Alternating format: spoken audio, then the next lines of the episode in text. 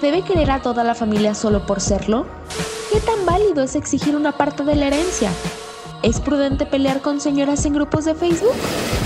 Tú, que te cuestionas y discutes por cualquier cosa innecesaria, este espacio es para ti. Sacado del diario, donde podrás escuchar opiniones, anécdotas y argumentos de personas como tú y como yo. Sacado del diario. Este es tu espacio. Hola, ¿cómo están? Mi nombre es Elien Rodríguez. Bienvenidos a este podcast llamado Sacado del Diario. El día de hoy tenemos un formato distinto a lo que hemos manejado, procurando siempre exponer tantos puntos de vista de personas como tú y como yo como sea posible. El tema del día de hoy lo van a entender perfectamente aquellos quienes ya hayan pasado por la presión social que se vive o a lo que te someten cuando dicen es momento de salir de casa de tus padres. El nuestra discusión es no me juzguen si aún vivo con mis padres. Y como el título nos indica, el día de hoy no está permitido juzgar, pues reconocemos que existen distintas realidades y cada una es válida y tiene motivos. Vamos a comenzar compartiendo que según un artículo publicado por El Economista en 2016, la edad promedio en la que los jóvenes mexicanos dejan la casa de sus padres es a los 28 años y para hacerlo destinarán hasta el 47% de sus ingresos mensuales. Dada Rom, que es un sitio web que conecta a aquellos que buscan con quién compartir apartamento, lanzó una estadística basada en sus usuarios, que dice que una de las razones por la que los jóvenes atrasan su independencia es porque el sueldo de un egresado oscila entre los 5 mil y 10 mil pesos y el costo de la renta promedio es de 3.800 a 5.200 mensuales. Ahora lo más importante, ¿qué opina el público? Describiendo los perfiles de nuestros entrevistados conoceremos qué piensan. Nuestro primer entrevistado es un estudiante universitario de 19 años. Cuenta que en su infancia planeaba mudarse de casa de sus padres a los 18 o 20 años. Sin embargo, en palabras suyas, la verdad, ahora mismo lo veo complicado por diversas cuestiones económicas y que todavía no tengo una visión a futuro estable, pero espero hacerlo antes de los 30.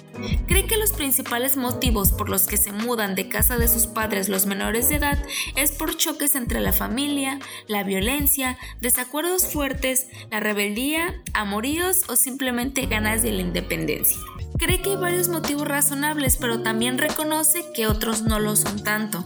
Aunque el motivo por el que algunos adultos no se mudan de casa de sus padres es por no poder conseguir o rentar una casa, la falta de empleo, el cuidado de la familia o motivos personales, por lo que no pueden todavía hacerlo. Nuestra siguiente entrevistada es una adulta joven de 22 años y es enfermera. Planeaba mudarse a los 20 años de casa de sus, de sus padres. Sin embargo, piensa que a veces las oportunidades se dan en una edad temprana y a veces no tanto, y que de igual manera sería válido tomarlas o no. Cuenta que cree que la estabilidad es muy difícil de conseguir y si a veces se tiene apoyo de los padres sin deslindarse de sus responsabilidades, es válido seguir viviendo en casa de ellos. Piensa que muchos menores de edad se mudan muy jóvenes por la falta de libertad y el caso contrario es cuando hay adultos que no lo hacen por el apego. Cree que las críticas no son válidas en todo caso porque cada persona vive distintas maneras. Es un poco como lo que decíamos al inicio y como lo que nos decía nuestro primer entrevistado. Las realidades de cualquier persona son distintas, los motivos son válidos y dependerá de nosotros decidir cuándo es el momento apropiado siempre y cuando, como ambos mencionaban, las oportunidades se den sin presiones. Nuestra tercera entrevistada es una adulta de 40 años que actualmente es funcionaria pública. Ella dice que cuando era chica planeaba mudarse de su casa hasta que se casara. Piensa que el tabú de vivir en casa de los padres en la adultez no tiene motivos y que si hay respeto puede llevarse una relación tranquila siempre y cuando la responsabilidad esté de por medio. También piensa que muchos adolescentes lo hacen a muy temprana edad por el maltrato. Si se dan cuenta, esto es algo en lo que coinciden nuestros tres entrevistados y se me hace muy interesante porque Muchas veces conocemos esta situación de manera cercana.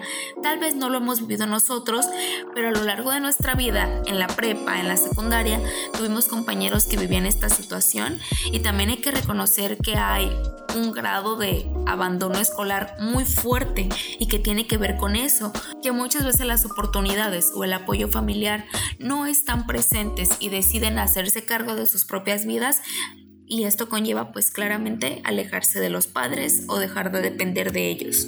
Esto fue todo por el día de hoy, esperemos que les haya gustado y que como siempre ustedes saquen sus propias conclusiones. Recuerden que antes de juzgar hay que reconocer que cada realidad es distinta. Gracias por escucharnos y nos vemos en la siguiente. Esto fue todo por el día de hoy. Recuerda estar al pendiente de todos nuestros capítulos. Utiliza el hashtag para hacernos saber que nos están escuchando. Esto fue Sacado del Diario. Este es tu espacio.